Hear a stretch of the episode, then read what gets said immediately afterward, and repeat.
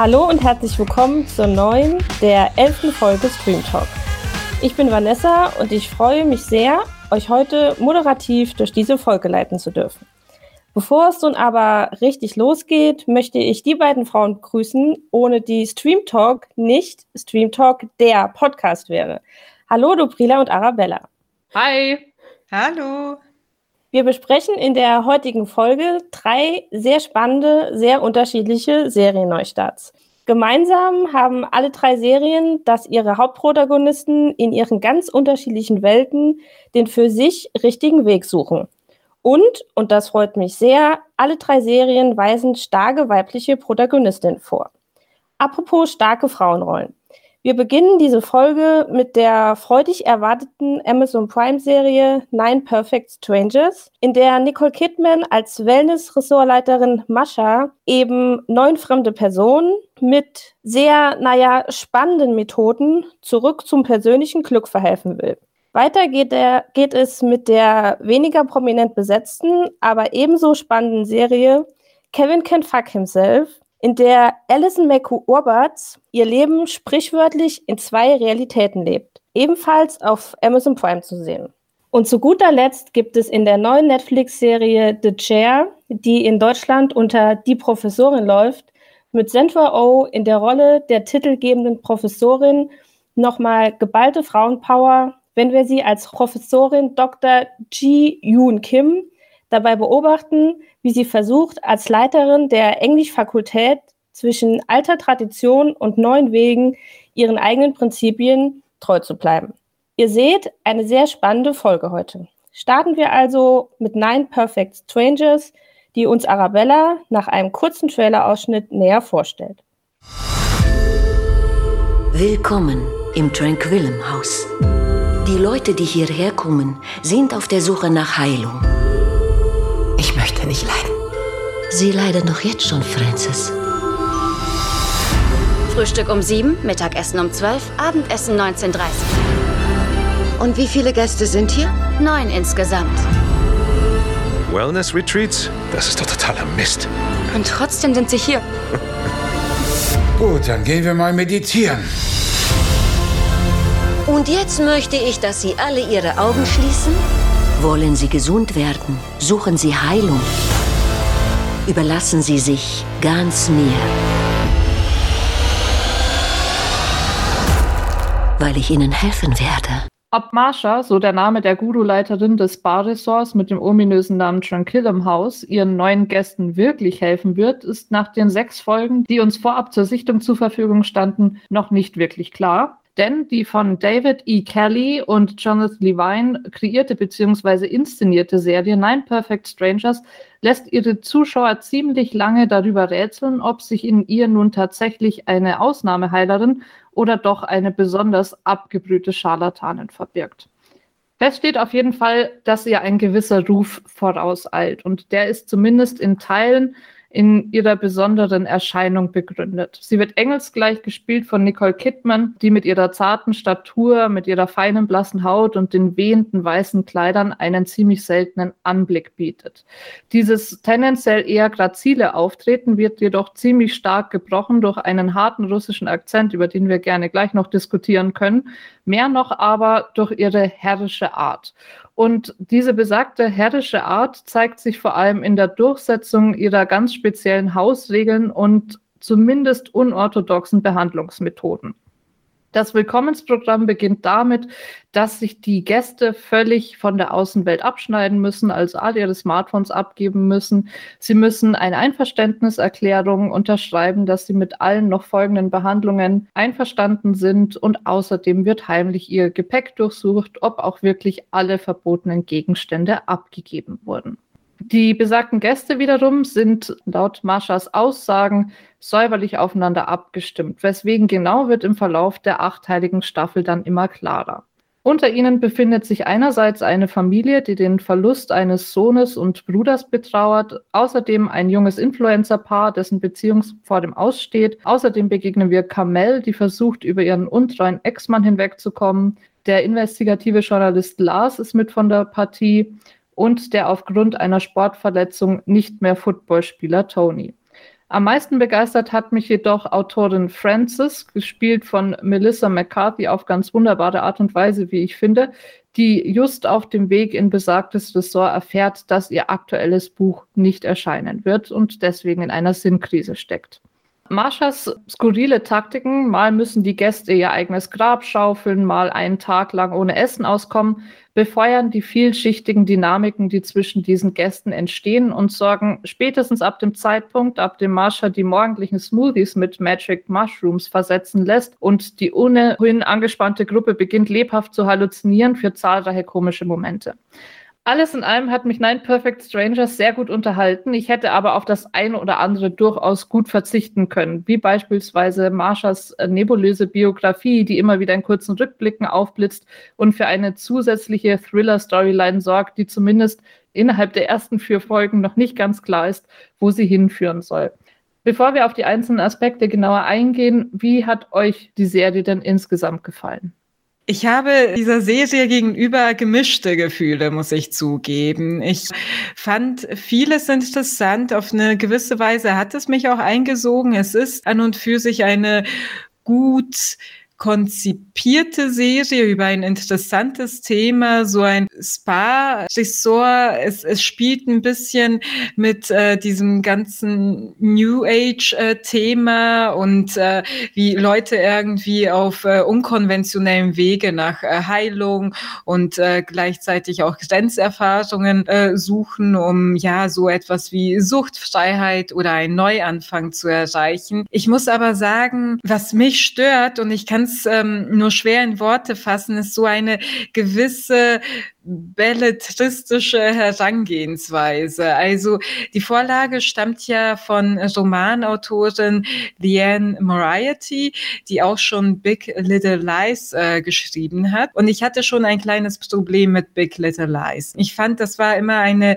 ja sehr durchschaubare Mixtur aus Figuren, die gewisse Schicksale einfach verkörpern und die sie in einem bemüht wirkenden Konstrukt aufeinander prallen lässt. Das war so ihre Masche bei Big Little Lies, also die dann auch zur Serie wurde. Und das ist hier für mich wieder ein bisschen das Gleiche. All diese Figuren, die Gäste äh, im Tranquillum House werden eben auf ihr Schicksal reduziert und ihre schmerzlichen Erfahrungen. Und das das hat für mich von Anfang an nicht ganz so funktioniert, wobei es, finde ich, schon Ausnahmen gab, wo nicht wirklich wieder in die Story hineingezogen wurde. Und das war ähm, Napoleon Marconi, also der Vater in der Familie, die äh, den Verlust eines Sohnes äh, zu verschmerzen hatte, gespielt von Michael Shannon.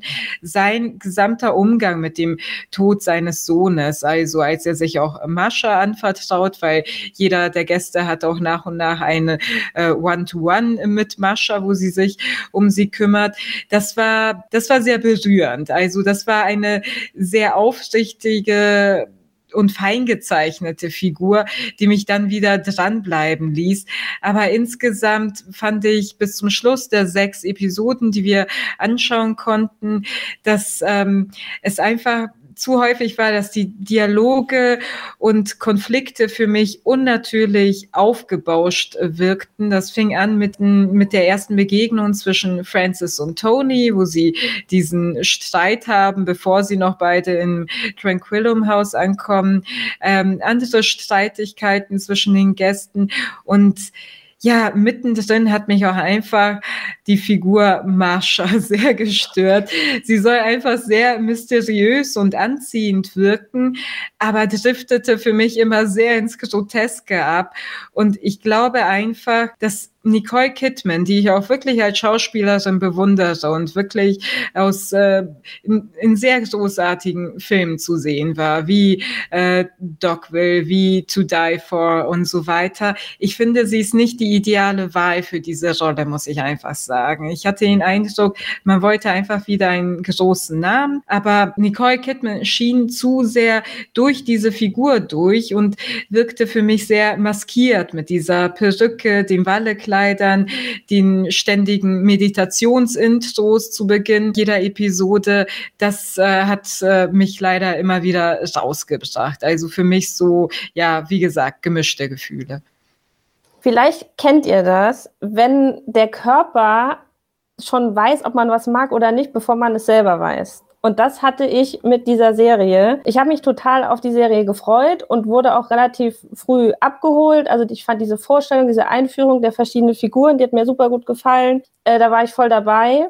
Und so bei Mitte Folge 2 ähm, habe ich mich dabei erwischt, wie ich mein Handy in der Hand hatte und ein bisschen rumgedaddelt habe, während die Serie im Hintergrund lief. Und dann habe ich mich gefragt, woran das liegt. Und dann ist mir aufgefallen, das liegt daran, weil nichts wirklich äh, meine Aufmerksamkeit anzieht in dieser Serie, weil ganz viel nur so angeteased wird, aber in meinen Augen nicht erzählt. Also es hat mich einfach nicht wirklich interessiert, weil ich finde, dass es nicht gut geschrieben ist. Es gibt total viele Andeutungen an verschiedene Punkte, ähm, die werden aber nicht auserzählt und mir, mich interessiert nicht so wirklich, ähm, was da am Ende passiert. Ähm, diese Mischung zwischen Psychodrama und irgendwie Satire und auch Witz, die hat für mich irgendwie nicht funktioniert. Und ich habe mir auch aufgeschrieben, ich fühle mich selber so ein bisschen, als hätte ich so einen Drogencocktail intus und krieg alles nur so ein bisschen benebelt mit und nicht so richtig. Und so hat sich das für mich angefühlt. Was ich als positiven Punkt noch geben könnte, wäre vielleicht, dass man nicht weiß, wie sie es am Ende irgendwie auflösen. Zumindest wissen wir das noch nicht nach sechs Folgen von acht.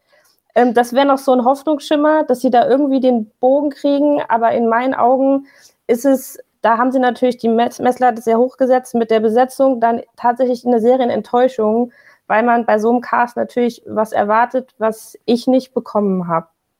Ich finde das ganz spannend, dass das ähm, bei euch so klang, als hätte für euch das Drama-Element schon stärker überwogen als das Komödiantische. Ich glaube, bei mir war es genau andersrum. Also klar, es gibt sehr viele Traumata. Äh, Dubrilla, du hast auch einen besonders dramatischen Moment hervorgehoben, eben mit Napoleon in dieser Einzelsitzung mit Marsha. Für mich war es aber, was mich tatsächlich bei der Stange gehalten hat, viel eher ja schon fast Situationskomik manchmal, wenn diese verschiedenen Figuren eben aufeinandertreffen. Und dabei denke ich vor allem an Francis und an Tony, also an die Autorin von Melissa McCarthy gespielt und an den Footballspieler. Das Dramatische, da hätte mir auch die Tiefe gefehlt. Also ich teile eure Einschätzung schon, dass das immer sehr angedeutet bleibt, dass es teilweise sehr stereotype Figuren sind, aber dadurch, dass für mich das Komödiantische sowieso mehr überwogen hat, hat mich das gar nicht so gestört. Also für mich hat das so funktioniert, eben in dem Wissen, es ist sehr überspitzt, es wird nicht in die Tiefe gehen. Und vor dem Hintergrund fand ich es okay.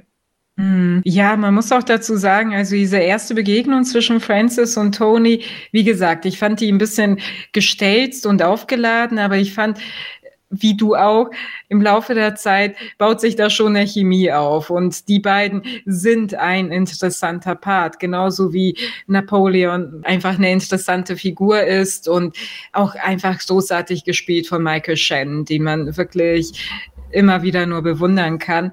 Aber ja, das komödiantische Element kam dann doch zu kurz für mich, weil auch einfach diese Figur der Mascha so ernst genommen wird. Ich meine, wenn jemand viel Angriffsfläche bieten würde oder Potenzial, sich äh, darüber lustig zu machen, über Ansichten und Getue und so weiter, dann wäre es äh, die Figur Mascha. Also.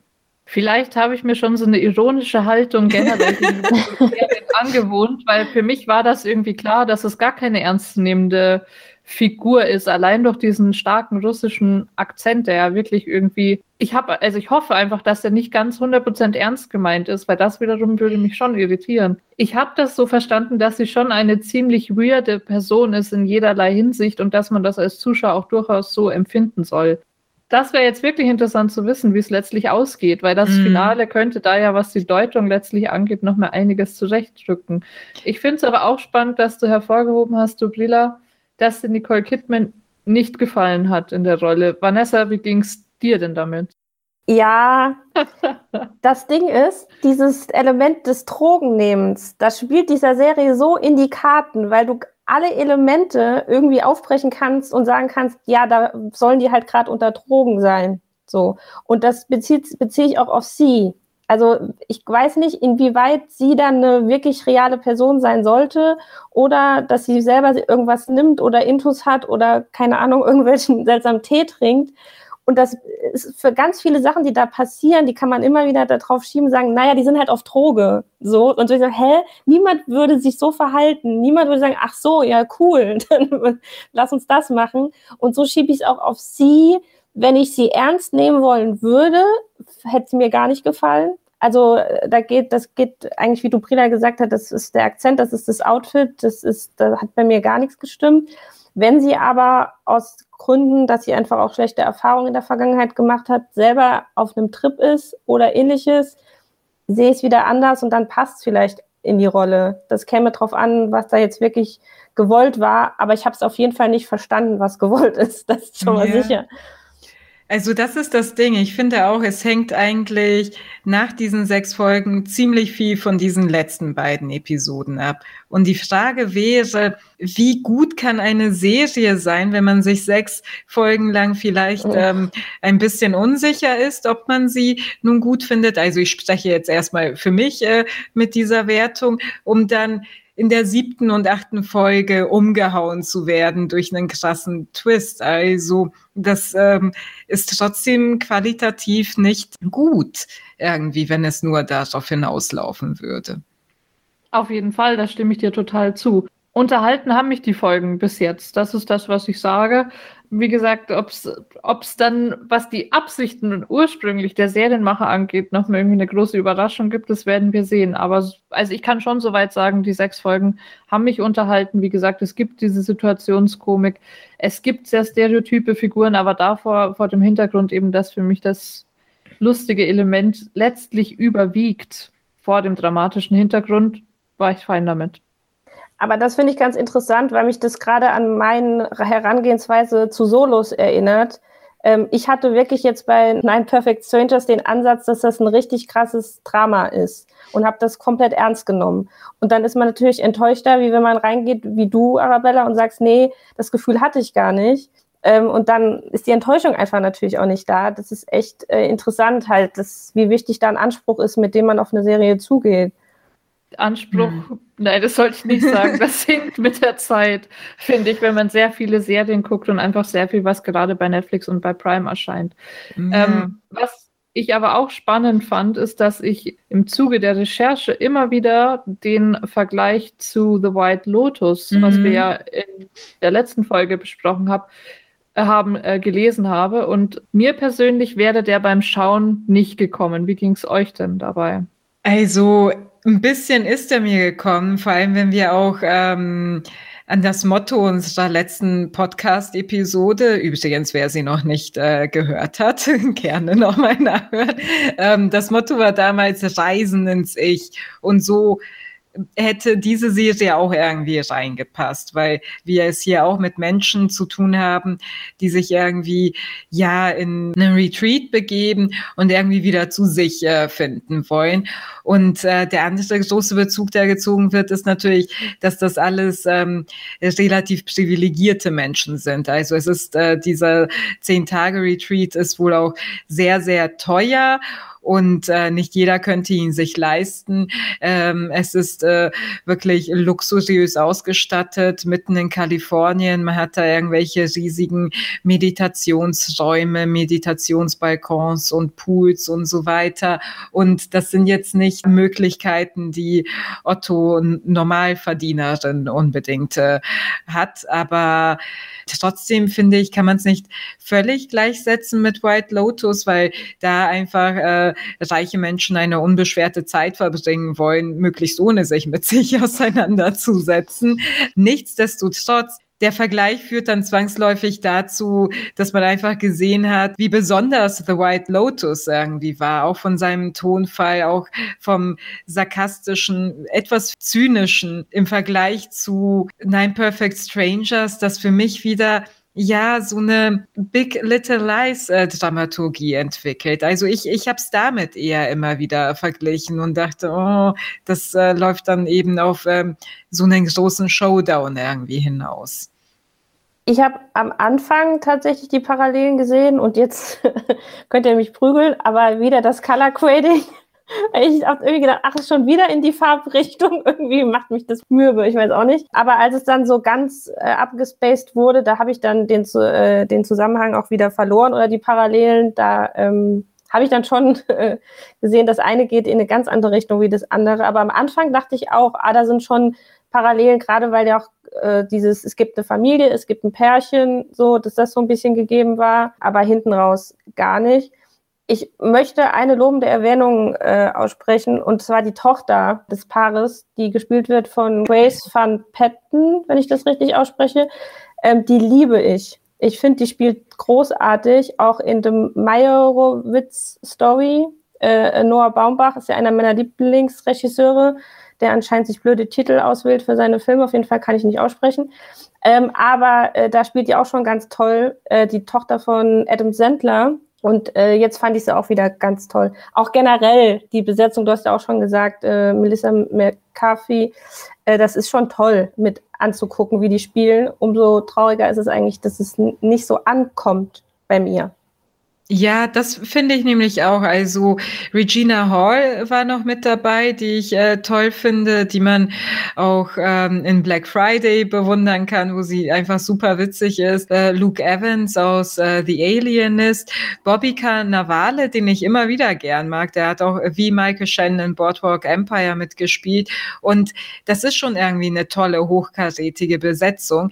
Aber ich muss sagen, in der, inzwischen steckt mich so etwas bei Miniserien ein wenig ab. Kennt ihr das? Dass einfach, oh, hier wurde wieder richtig viel Geld da reingefeuert. Hm, wovon will man hier ablenken? Also, das sind so eher meine äh, Gedanken dabei.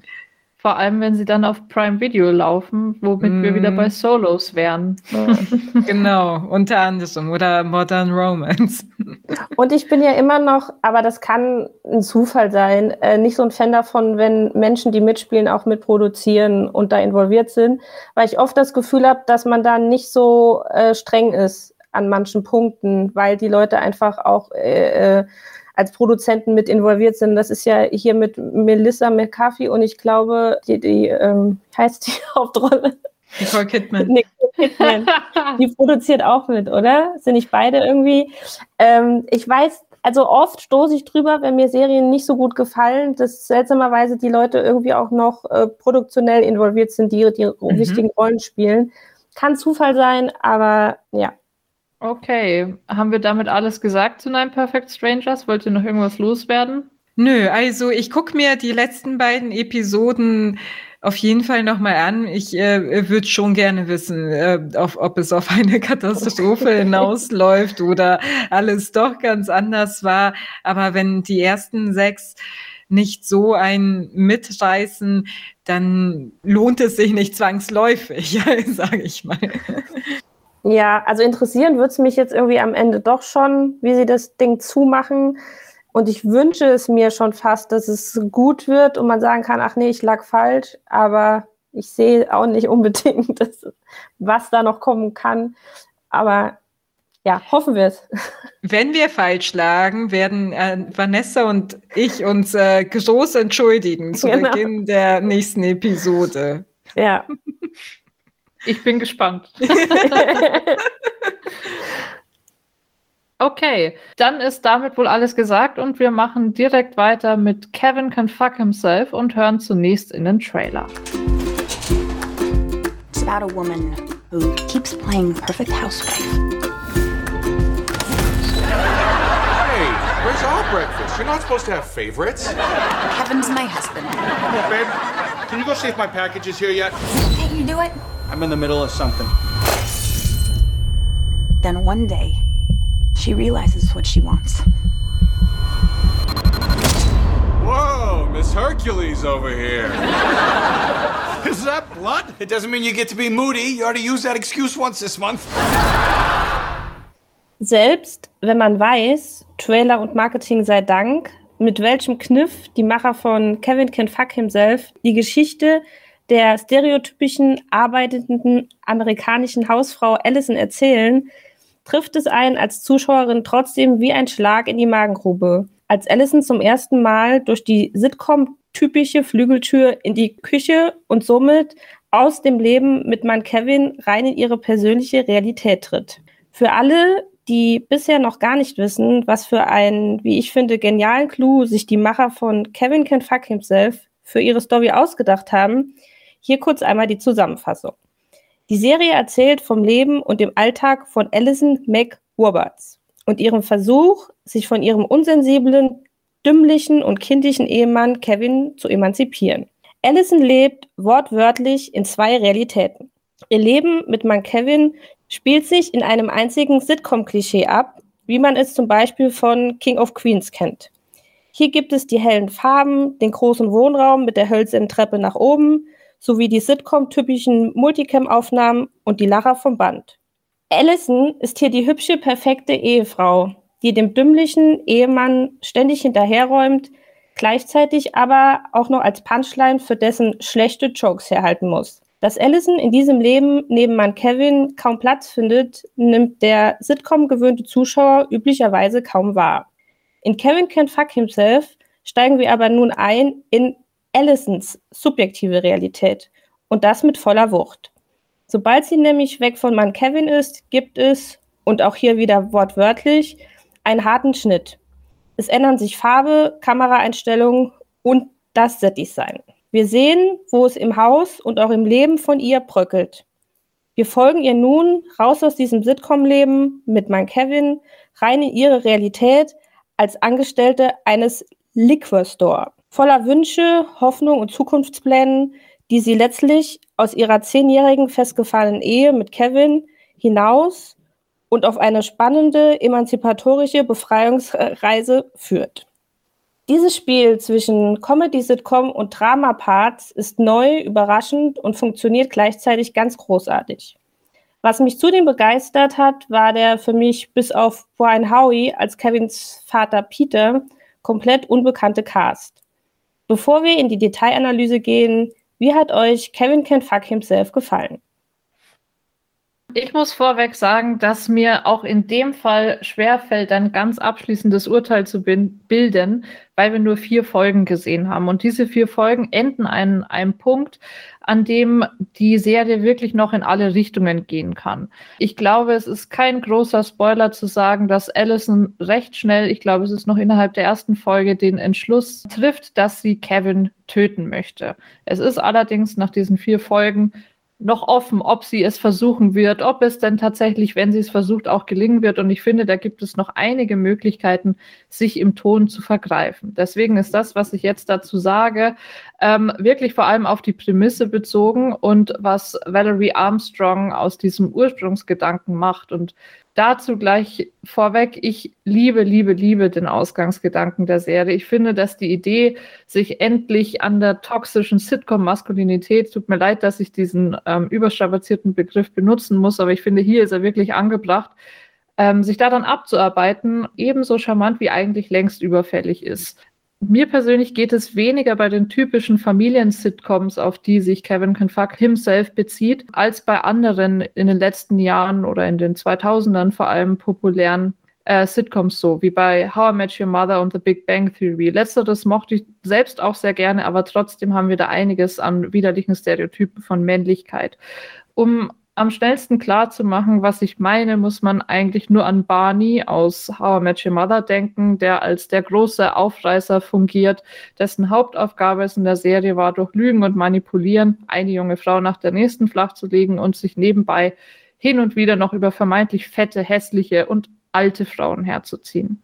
Ähm, das Hauptproblem, und das hast du eigentlich auch schon angesprochen, Vanessa, finde ich, ist dabei gar nicht nur das Verhalten der Figuren, sondern dass es innerhalb der Sitcom keinen Raum gibt, um dieses Verhalten irgendwie zu problematisieren. Und das liegt vor allem an der Atmosphäre, in die dieses Verhalten eingebettet wird.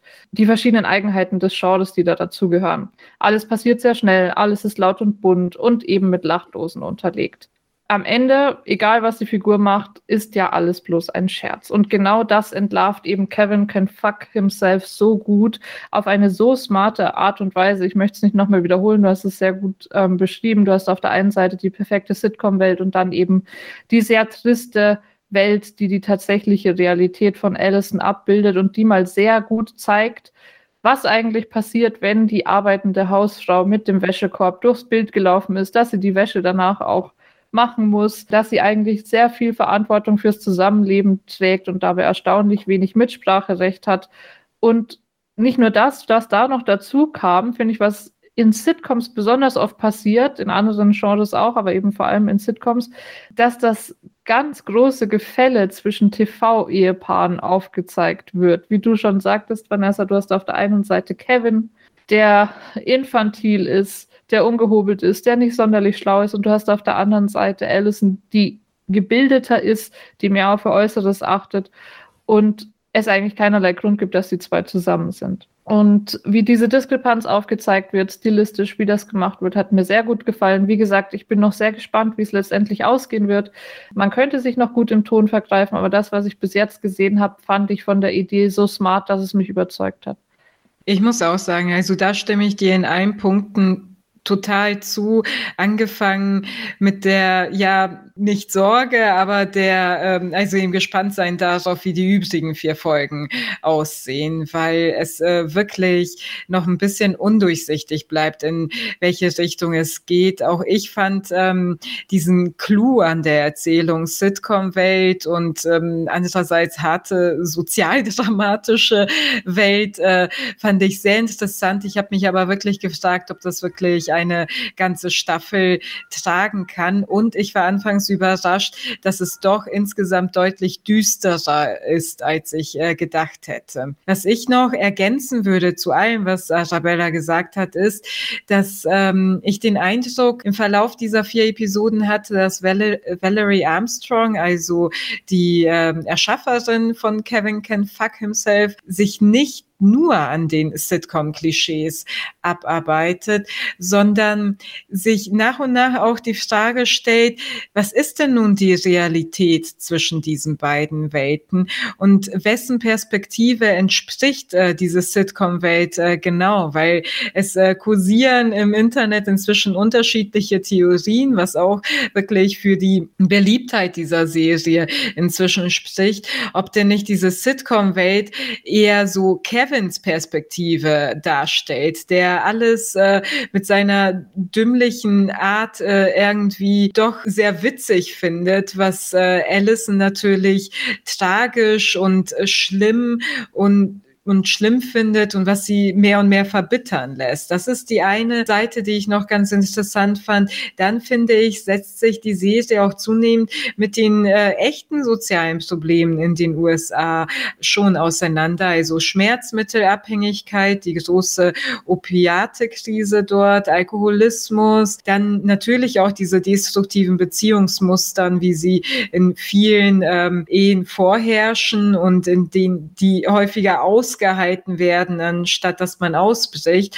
Und zu guter Letzt finde ich, ist das eine Serie, die wirklich das Psychogramm einer sehr komplexen Figur, nämlich Allison, malen will. Denn ich muss sagen, wir erfahren erst nach und nach, wer sie wirklich ist und so schrittweise mehr von ihr und ähm, können daran erst äh, ermessen, worauf sie bislang immer reduziert wurde in dieser ähm, Sitcom-Welt sie zeigt auch Zeichen wirklich von psychischen Störungen und so, so dass man auch irgendwie sagen könnte, diese harte Diskrepanz zwischen äh, Sozialdrama und äh, äh, dummer Sitcom äh, ist äh, wirklich auch vielleicht ähm, durch diese psychische Störung bedingt. Das ist irgendwie ihr Wahrnehmungsfeld. Aber das Ganze zeigt ungeheuer viel Potenzial und deswegen bin ich auch sehr, sehr gespannt auf die nächsten vier Episoden was mir aufgefallen ist, und da wollte ich euch fragen, ob das euch auch aufgefallen ist.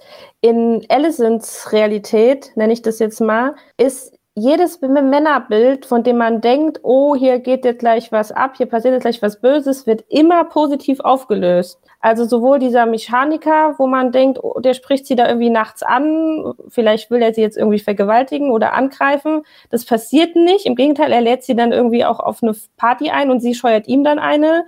Und dieser Mann in diesem Van, über, wo sie dann hinkommt, weil sie versucht, ich weiß nicht, wie viel wir hier spoilern wollen, äh, etwas zu besorgen. Auch der entschuldigt sich dann, dass es eine Verwechslung gab und er dachte, sie wäre eine Prostituierte und auch da kommt sie positiv aus der Nummer raus. Ich hätte halt gedacht, da passieren jetzt noch negative Erfahrungen mit Männern, die aber einfach nicht stattgefunden haben in meinen Augen.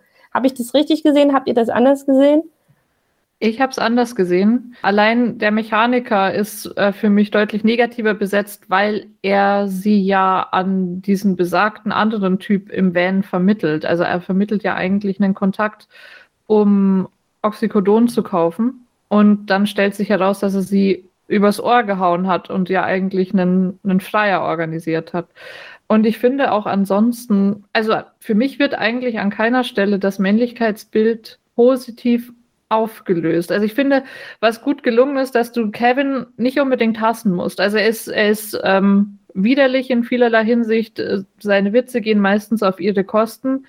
Aber er hat schon auch irgendwie seinen Charme oder man ist einfach als Zuschauer gewohnt, eine gewisse Sympathie für ihn zu hegen, weil er eben so sehr anderen Sitcom-Klischees entspricht, das zumindest also ich finde, die Serie macht nicht Männer generell, zeichnet sie besonders negativ. Jeder hat irgendwie auch irgendwie ein paar lustige oder doch auch liebenswerte Seiten, zumindest auf eine treu doofe Art und Weise. Aber dass es immer positiv ausgelöst wird, würde ich nicht unterschreiben. Eigentlich auf gar keinen Fall. Also sie begegnet ja auch zum Beispiel ihrer ehemaligen Highschool-Flamme. Auch das wird nicht unbedingt positiv aufgelöst. Und ohne da jetzt mehr sagen zu wollen, meine Einschätzung ist anders. Aber es passiert ja kein Drama. Also weder mit dem Mechaniker noch mit dem Typ im Van. Das hat mich so überrascht, weil jedes Mal denke ich, oh, oh, jetzt geht schief, aber äh, die Typen sind immer so, ach so, nee, Entschuldigung, wollte ich gar nicht. Und dann geht sie weiter. Das ist mir einfach aufgefallen, dass das in dem Maße nicht so erzählt wird, wie man es vielleicht erwartet hätte in dem Moment. So, jetzt okay, muss ich sagen, ich finde ihn ganz schrecklich. Ich erkenne da gar nichts Positives. Ich finde ihn ganz schlimm. Äh, deswegen auch sehr gut äh, besetzt, weil er gar nicht dieses wie man vielleicht von äh, King of Queens oder so, der hat für mich noch so ein Ding, ja, okay, du bist auch ein bisschen dümmlich, aber irgendwie auch süß. Kevin ist eine Vollkatastrophe, optisch wie innerlich. Da habe ich keinerlei Sympathie, noch nicht mal für seine Trotteligkeit oder Dummheit. Ähm. Das, das stimmt, das würde ich unterschreiben. Ich würde trotzdem nicht äh, sagen, dass er es verdient hat zu sterben. habe ich nicht gesagt. War, nein, nein, das hast du wirklich nicht gesagt. Ich will hier und nichts behaupten. Nee, aber ähm, das war für mich der Punkt, wo, wo ich immer wieder gestockt habe. Wieso will sie ihren Mann umbringen, statt ihn einfach äh, zu verlassen? Also es wurde ja immer wieder angekündigt als schwarze äh, Komödie äh, und ich finde, es war deutlich düsterer dafür, als mhm. ich es erwartet hatte. Dann äh, schwankte es für mich sehr zwischen Rache-Drama und Psychothriller. Und schlussendlich geht es bei der ganzen Geschichte auch sehr viel mehr um sie, habe ich den Eindruck, als wirklich äh, um ihn. Es geht darum, warum sie da überhaupt reingeraten ist, voller Reue ist, verbittert äh, und ausgelaugt irgendwie äh, und in was für Welten sie sich auch manchmal träumt. Also zu Beginn hat sie ja zum Beispiel noch die Hoffnung, dass alles besser wird, wenn sie und Kevin äh, einfach ihre Ersparnisse nehmen und umziehen. Also raus aus äh, Worcester, Massachusetts, was auch echt äh, wie ein deprimierender Ort aussieht, muss man wirklich mal sagen. Und äh, ihr Traum zeichnet sie aber einfach nur als etwas schickere Hausfrau in einem super schicken Heim und Kevin hat einen Anzug an und damit soll alles geändert sein. Also das ist äh, diese, diese Begrenztheit äh, auch irgendwie an ihrer Vorstellung, die überwindet sie bald, aber es driftet sofort ins, äh, in, in diese Mordfantasie um, was ich mir nur mit ja eigenen Schuldgefühlen äh, erklären kann, dass sie es überhaupt so weiter hat kommen lassen in ihrem Leben. Ich glaube, dass da schon auch ein finanzieller Aspekt mitspielt, mhm. warum sie ihn töten möchte. Also ich glaube, an einer Stelle fragt sie ihre Nachbarin, glaube ich, war das, mhm. ähm, warum sie ihn denn töten möchte und warum sie nicht einfach abhauen kann. Und dann war sie so, mit 140 Dollar in der Tasche komme ich nicht weit. Also ich denke, da wird schon irgendwie äh, der finanzielle Aspekt auf jeden Fall eine Rolle spielen. Ja, aber glaubst du, er hat eine Lebensversicherung oder irgendetwas, äh, äh was äh, sie am Ende irgendwie finanziell besser dastehen lassen würde. Es ist dann eben auch ein Gehalt, was wegfällt. Also ich, ich kann es mir damit nicht so wirklich erklären. Ist eine schwierige Frage. Also ich überlege gerade, ob ich irgendwas äh, verpasst haben kann, was Sie erzählt haben. Dieses, äh, dass Sie Erspartes hatten und die Nachbarin ihr irgendwie offenbart, dass Sie das doch nicht mehr haben. Das war ja ein Thema. Aber was da dann der Vorteil sein kann, wenn man ihn tötet, erkenne ich jetzt gerade auch nicht. Vielleicht ist das Haus abbezahlt und es gehört dann ihr und sie hat dann zumindest ein Dach über dem Kopf oder so. Das könnte noch ein Punkt sein. Äh, das dachte ich mir auch, aber ich glaube, es ist wahrscheinlich einfach auch ein Mix. Also Kevin äh, macht ja, ich glaube auch in der ersten Folge den Witz, oh, I forgot that mental health issues uh, run in your family. Also das ist ja mhm. was, was definitiv eine Rolle spielt. Also Vielleicht hat sie in Anfängen rationale Gründe, aber hat das selbst auch gar nicht zu Ende gedacht, weswegen wir jetzt hier auch gar nicht auf einen grünen Zweig irgendwie kommen können. Und wie du auch schon gesagt hast, Dubrila, sie schwankt ja auch immer sehr schnell mit ihrem Wünschen und Überzeugungen. Also zuerst mm. ist es ja mhm. noch irgendwie so ein Middle-Class-Fancy-Traum vom Eigenheim und dann wird alles gut. Das löst sich sehr schnell auf, diese Vorstellung, und jetzt ist es eben, ihn zu töten. Deswegen meinte ich auch, es könnte noch sehr viel passieren. Also es könnte ja. sein, dass es wirklich versucht. Es kann sein, dass es wieder auf eine ganz andere Idee kommt. Aber auch das finde ich ehrlich gesagt ziemlich gelungen, weil ich fände es relativ witzlos, wenn man jetzt in Allison irgendwie nur die perfekte Hausfrau sieht, die da eben, ja, wenn Kevin nicht wäre, hätte ich gar keine Probleme, dann wäre alles gut. Wobei natürlich Teil ihrer Probleme oder ein Großteil ihrer Probleme sicherlich aus dieser zermürbenden Beziehung stammen. Aber dass sie dann eben doch nicht diesen perfekten Emanzipationsprozess hinlegt, mm. sondern eigentlich ziemlich viel Mist baut, selbst Drogen nimmt, komische Pläne fasst, skurrilen Menschen begegnet, ähm, ständig irgendwie wieder hinfällt, wieder aufstehen muss. Das fand ich eigentlich ganz gut, dass man da eben nicht so diese Strahlefrau gegenüberstellt, ähm, gegenüber diesem ziemlich dummen Typen, sondern dass es auch für sie irgendwie ein Prozess ist, um da rauszukommen. Was, was ich sehr gelungen fand, ist, dass man die Person Allison sehr gut, sehr schnell einem nahe bringt. Also allein diese Idee mit diesem Weg morgens zur Arbeit, dass sie da irgendwie noch kurz da vorbeigeht und da vorbeigeht und verschiedene Sachen erlebt. Ich versuche jetzt hier nicht zu spoilern. Und diese Erlebnisse erklären einfach direkt diese Person. Also man hat sofort ein Bild und ein Verständnis dafür, wer sie gerne wäre, wer sie aber nicht sein kann, wie die Welt aussieht, in der sie lebt, außerhalb dieses, dieser Sitcom-Welt ähm, und dazu gehörte für mich auch diese Begegnung mit diesem Hund. Das hat mir so viel über sie erzählt, äh, das hat mir das Herz gebrochen, so sowieso, und hat mir so viel über sie erzählt, wie instabil sie eigentlich ist und wie sie sich so schnell an, an diesen Hund klammert, der dann auf einmal da ist. Das fand ich sehr gelungen. Ich habe Allison wirklich verstanden, sehr mhm. schnell. Mhm.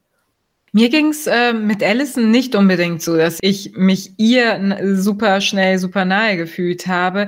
Wen ich äh, deutlich interessanter fand und ich hätte gar nicht gedacht, dass sie nochmal wirklich in den Vordergrund rückt, ist tatsächlich Patty. Ähm, das ist äh, die Nachbarin von Kevin und Allison. Deren Bruder ist der beste Freund von Kevin und eigentlich ist äh, Patty in dieser Sitcom-Welt immer so eine der Jungs. Also das cool Girl, das immer mit äh, Kevin und Neil gemeinsam über Allison lacht. Und in Allisons düsterer Sozialdramenwelt fangen die beiden plötzlich an, sich etwas anzunähern. Und wir erfahren Dinge über Patty, wie dass sie unheimlich äh, viel liest, äh, dass sie eigentlich unter ihrer harten Schale eine sehr sensible äh, Persönlichkeit ist, dass sie auch von ihrer Umgebung genervt und äh, gelangweilt ist, aber äh, davon überzeugt irgendwie, dass es überall schlecht ist. Äh, und ich fand sie als Person äh, wurde immer interessanter mit der Zeit und das ist wieder so ein Zeichen für eine Frauenfigur, wo man wieder die Diskrepanz da sieht, worauf sie reduziert wird in so einer typischen Sitcom-Welt und wie viel wirklich dahinter stecken kann. Also die fand ich sehr interessant da kurz, ich hatte es ja eben noch schon mal bei meinem Einstiegsplädoyer, wollte ich sagen, erwähnt. äh, ich finde den Cast so geil zusammengesetzt, weil die so unbekannt sind, wie du sagst, der, der beste Freund von Kevin. Ich habe mir den Cast so ein bisschen angeguckt. Der hat bei Insta einfach 1000 Follower. Wo man denkt, welcher Schauspieler hat denn heutzutage noch 1000 Follower? Äh, na, die, die da mitspielen, weil man kennt die. Also, oder mhm. ich habe halt noch nie was von denen gesehen. Man kennt sie nicht und trotzdem finde ich die so gut besetzt. Also, äh, Patty ist toll besetzt, der beste Freund ist toll besetzt. Den Vater, wie gesagt, hat man schon mal gesehen, aber auch natürlich perfekt in dieser Rolle. Äh, Kevin in dieser Rolle auch perfekt. Und Allison finde ich auch ganz toll. Die Highschool-Liebe genauso. Also da Hut ab, das so unbekannt zu besetzen. Das äh, sieht man auch selten, dass es sich so durchzieht, diese Unbekanntheit.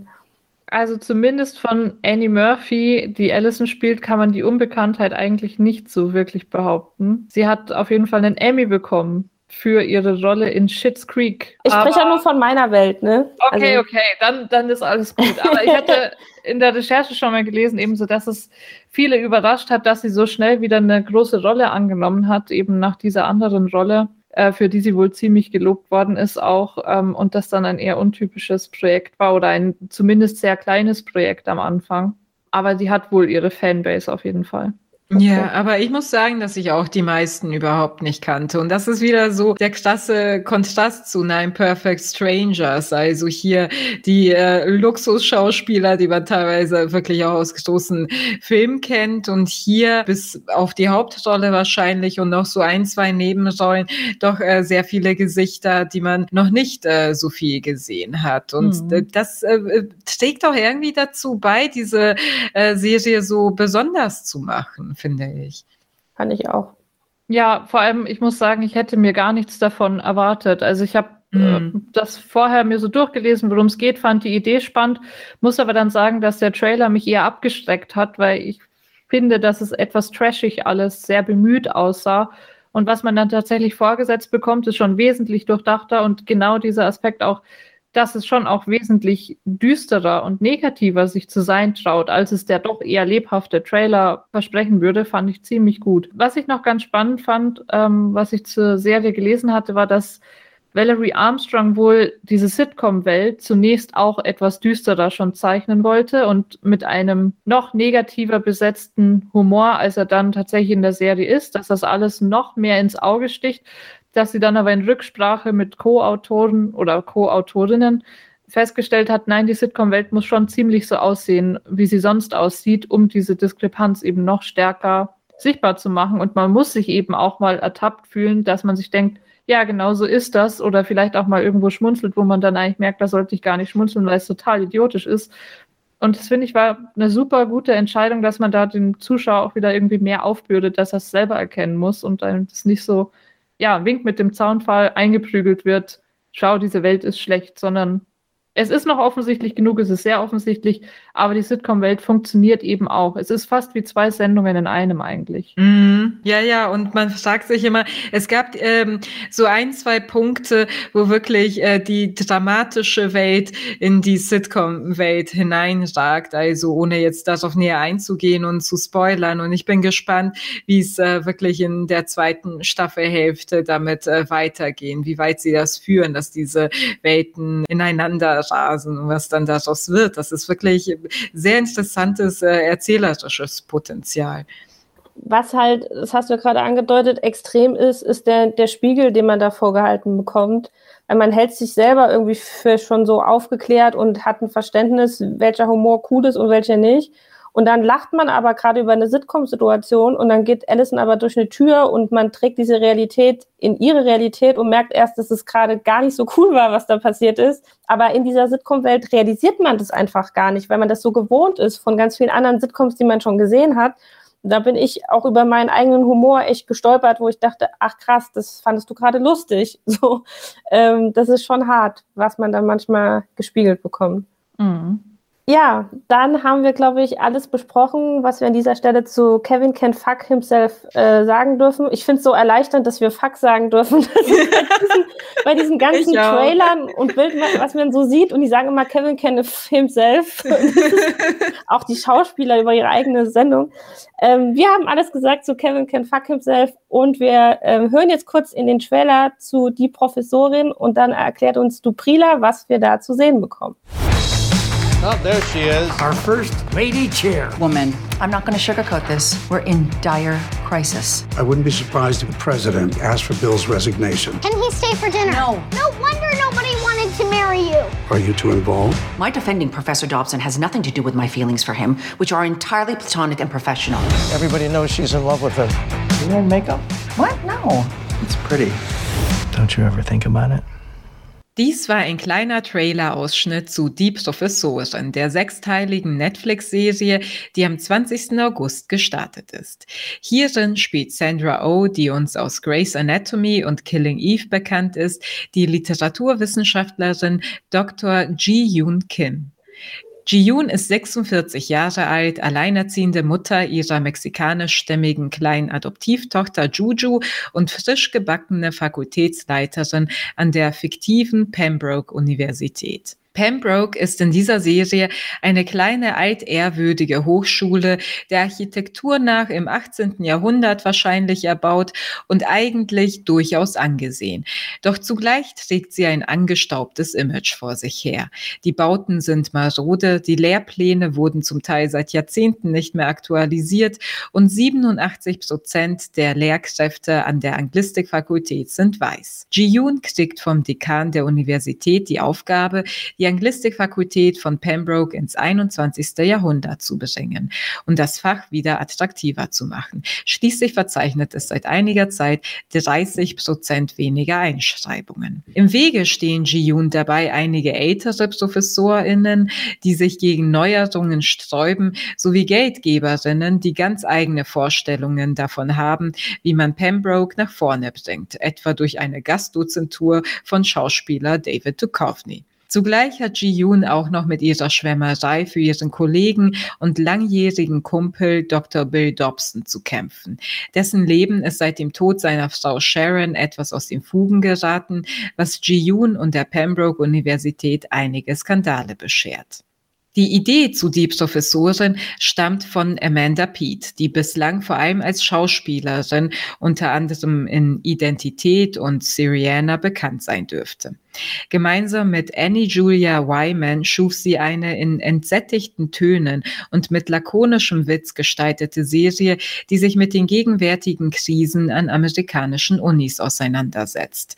Grabenkämpfe um Meinungsfreiheit und Political Correctness, ein sinkendes Interesse an angestaubten Fächern und dem in den USA sehr teuren Studium überhaupt. Von diesen Konflikten erzählt die Professorin mit einem durchaus realistischen Blick, aber auch einem liebevollen Augenzwinkern, das vor allem auf die Verschrobenheit der geisteswissenschaftlichen Mitarbeiterschaft abzielt. Wer solche Fächer an der Uni studiert hat, wird hier so einige Schrulligkeiten wiedererkennen, würde ich sagen. Ebenso widmet sich die Professorin aber auch mit der Protagonistin Jin Yu dem Umgang mit kultureller Vielfalt, familiären Erwartungen und dem Clash zwischen privatem und beruflichem. Dies alles macht die Professorin für mich zu einer sehr bedachten, klug erzählten Serie, die nun erzählerisch nicht unbedingt nach den Sternen greift, aber in sich stimmig komponiert und durchaus sehenswert ist. Hat euch beiden die Serie gefallen? Wenn man mit meiner Kritik zu Nine Perfect Strangers nichts anfangen kann oder keinen Zugang dazu findet, was ich natürlich nicht hoffe, aber falls das der Fall sein sollte, dann empfehle ich mal Nine Perfect Strangers und äh, die Professorin hintereinander anzuschauen. Und dann glaube ich, dann wird deutlich, ähm, warum ich die Professorin so toll finde und was daran so gelungen ist. Ich wage nämlich zu behaupten, dass es die kurzweiligste Serie ist, die ich jemals gesehen habe. Ähm, da spielt natürlich mit rein, dass es insgesamt nur drei Stunden geht. Ähm, ist halt wirklich eine Miniserie, äh, diese erste Staffel. Äh, das ist schon recht knackig kurz, aber eben auch, dass, wie ich finde, die Serie perfekt entwickelt und auch geschrieben ist. Wie das gelingen kann, solche schweren Themen wie Sexismus, Rassismus, Cancel Culture, Altersdiskriminierung mit so viel Witz und Feingefühl zu erzählen, kann ich eigentlich nur sagen, Hut ab. Äh, ich habe einige Male laut gelacht. Ich war in jede Figur verliebt, am meisten in den furzenden Professor, äh, der wirklich einfach unglaublich süß war. ähm, aber auch in alle anderen Professoren, ähm, egal ob sie jung oder alt waren, äh, in ein paar Studenten. Ich war eigentlich in jede einzelne Rolle verliebt in dieser Serie. Ich habe mir gewünscht, am Ende, ich wäre Teil dieser Uni oder zumindest, dass es noch ein bisschen länger geht als das, was man in dieser ersten Staffel äh, zu sehen bekommen hat. Und ich war wirklich begeistert. Die Begeisterung muss ich dämpfen. Ähm, ähm, Kannst du gar nicht. gar nicht so sehr, ähm, dass mich irgendwas an dieser Serie gestört hätte. Ganz im Gegenteil. Also ich finde es auch wahnsinnig schwer, darüber zu sprechen, weil das für mich wirklich einfach ganz okayes Binge-Material war. Es hat mich nichts sonderlich mitgerissen, es hat mich nicht sonderlich gestört. Und das finde ich eigentlich bemerkenswert, weil das Thema ja durchaus interessant ist und auch nicht unkontrovers. Du hast ähm, eine Frau noch dazu mit asiatischen Wurzeln, die die Leitung dieser altehrwürdigen Englischfakultät übernimmt. Und es stellt sich eben schnell heraus, dass dieser Job eigentlich mehr Bürde als Ehre ist. Und das ist eben nicht nur Thema, dass es konkret um diesen Job geht, sondern er ist eigentlich eingebettet in eine viel größere gesamtgesellschaftliche Diskussion. Ähm, es geht um Machtumbrüche, es geht weg vom alten weißen Mann. Also ich meine, das trifft hier ja wirklich äh, absolut zu. Ähm, wer ihr hier vor allem negativ gesonnen gegenübersteht, sind eben die alten weißen Männer hin zu mehr Diversität in ethnischer, in sexueller Hinsicht. Und ja, es ist ein Thema, was man durchaus irgendwie kontrovers ähm, aufarbeiten kann. Das sucht die Serie nicht, was vollkommen okay ist, aber sie handelt es eben auch sehr ohne Überraschungen ab. Ich finde, es ist ein relativ starres Gegenüber von die eine Seite, die andere Seite und jede Seite verhält sich eben so, wie man es erwarten würde. Dass es da gar keine Brüche gibt, dass es da wirklich keinen Überraschungsmoment gibt, hält mich eben davon ab, von dieser Serie irgendwie sehr begeistert zu sein. Sie begibt sich auf eine sehr sichere Seite, indem sie es einfach so abhandelt, dass jeder damit zufrieden sein kann. Ich habe auch manchmal gelacht. Es war, wie gesagt, wirklich eine Serie, die mich äh, ganz gut unterhalten hat, aber eine, die ich wahrscheinlich genauso schnell vergessen haben werde, wie ich sie gesehen habe, eben weil sie, finde ich, relativ unmutig mit ihrem Stoff umgeht. Mm, das würde ich nicht mal unbedingt unterschreiben. Ich muss sagen, für eine Netflix-Serie war sie äh, für mich betont feinfühlig, also äh, wie Vanessa auch schon sagte, und ähm, betont äh, zurückhaltend. Und das fand ich irgendwie, war hier das große Wagnis, muss ich sagen. Weil das Ding ist, also es wird äh, von diesem Kulturkampf an den Universitäten erzählt. Du hast auf der einen Seite wirklich die sehr forschen, progressiven Studentinnen, die zwar schnell vorverurteilen können, aber deren Proteste durchaus auch gerechtfertigt sind. Also beides wird irgendwie dargestellt, finde ich, in der Serie. Und äh, sie sagen zu einem Professor, ohne jetzt viel spoilern zu wollen, der äh, etwas Skandalöses getan hat, sie machen etwas objektiv Beschissenes und äh, wir haben nun alles falsch verstanden, als dieser versucht, sich zu verteidigen und so. Und es war in jedem Konflikt, der da ausgetragen wird, für mich so, dass beide Seiten irgendwie zu Genüge dargestellt wurden und auch ohne Parteinahme so wirklich erzählt wurde. Und man muss das auch äh, im Hinblick äh, auf äh, Ji-Yoon Kim sagen. Ich meine, natürlich, das ist eine ursprünglich äh, koreanischstämmige Frau, die sich da irgendwie hochgearbeitet hat, die äh, diesen Posten angeboten bekommen hat und von der jetzt unheimlich viel erwartet wird, auch schon zu viel dafür, dass das ganze System da schon sehr, sehr marode ist und sie mal äh, einfach alles äh, umwälzen soll. Ähm, und ich finde, es, es wurde sehr genau betrachtet, was das eigentlich mit äh, so einer Person macht, äh, die sehr, sehr viel von ihrem Fach hält, sehr viel von ihren Kolleginnen, den Älteren wie den Jungen, den Persons of Color, genauso wie äh, den weißen äh, ja, Hochschulmitarbeiterinnen.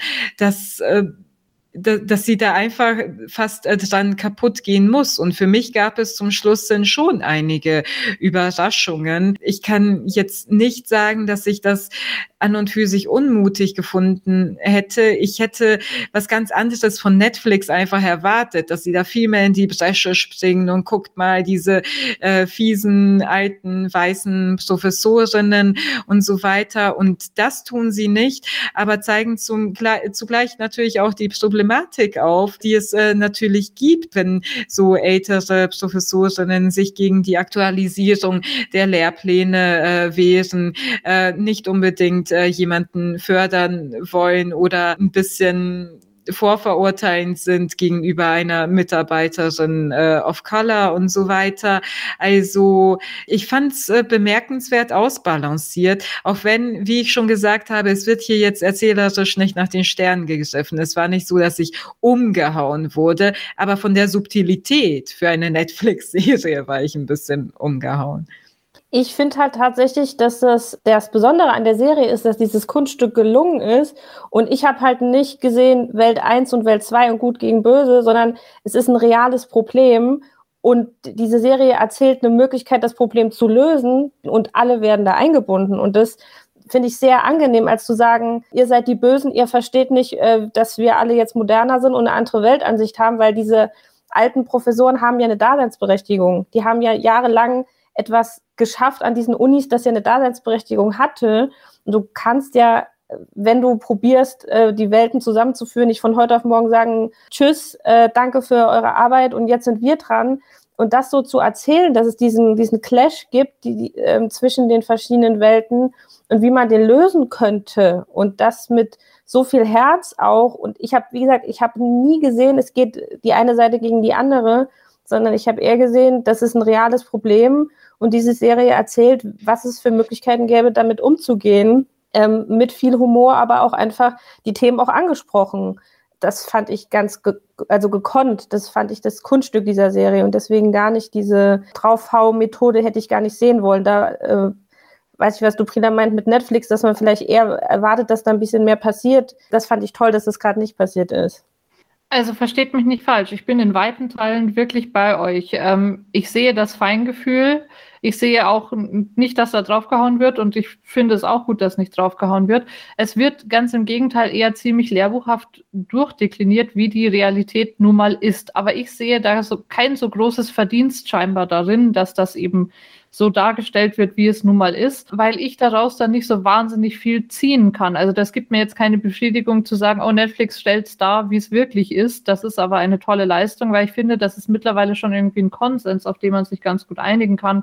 Es gibt diese alte Welt, die hat nun mal ihr Verdienst, aber sie muss nun mal Macht abgeben. Und auf der anderen Seite eine Gruppe, die sagt, ja, gebt endlich mal was von der Macht ab. Und es ist eben so ein Hin und Her. Aber ich finde eben nicht, also das wäre was gewesen, was mich vielleicht mit der Serie befriedet hätte, dass sie zu einem Ende kommt, das irgendwie gut ist. Ich finde, es ist ja schon ziemlich viel Chaos und ziemlich viel Drama am Schluss und dass es nicht alles gerecht ist. Wobei ich nicht von Serien erwarte, dass sie einem irgendeine Traumwelt eröffnen, äh, die es so in der Realität nicht geben kann. Aber ja, am Ende sitze ich da als Zuschauer und denke mir, ja, so ist es, okay, das habe ich jetzt gesehen. Ich habe nichts Neues gelernt, nichts Neues ist mir begegnet war zwischendurch ganz lustig. Deswegen, es gibt nichts, was mich an der Serie stört, aber eben auch nichts, mm. wo mhm. ich sage, es begeistert mich. Das kann ich zu gewissen zu gewissen Teilen wirklich auch äh, gut nachvollziehen. Ich glaube, was ich aber noch so äh, besonders fand, ist, dass die Serie auch irgendwie von einem Scheitern erzählt. Also an Ji, Ji Kim und ähm, gleichzeitig aber auch davon erzählt, wie sie als ähm, Person schon äh, auch ein bisschen wächst. Ich finde diese persönliche Entwicklung da schon sehr interessant. Also insgesamt fand ich die Protagonistin super interessant. Zum einen diese koreanischen Wurzeln, die sie hat, dann auch noch äh, ihr Vater, der ständig an ihrem, äh, an ihrem Leben herummäkelt und an ihrer Schwärmerei für ihren zerknitterten Zitat Freund äh, Bill und ähm, dann diese Tochter mit äh, mexikanischen Wurzeln und dann versuchen sie das irgendwie vernünftig hinzukriegen in der Familie, dass äh, sie auch äh, zu diesen, zu diesen Wurzeln Bezug tatsächlich entwickelt. Und sie war einfach von Anfang an so eine zwischen den Stühlen ständig sitzende Frau, die ganz, ganz viele Kompromisse machen musste, um äh, diese Stelle zu halten.